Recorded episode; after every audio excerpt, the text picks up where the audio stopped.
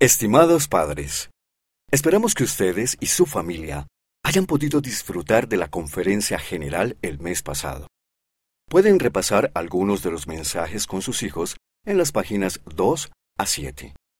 También pueden orar en cuanto a qué mensajes son los más importantes para su familia en este momento. ¿Cómo pueden seguir la voz del Señor este mes? Con amor, la revista Amigos.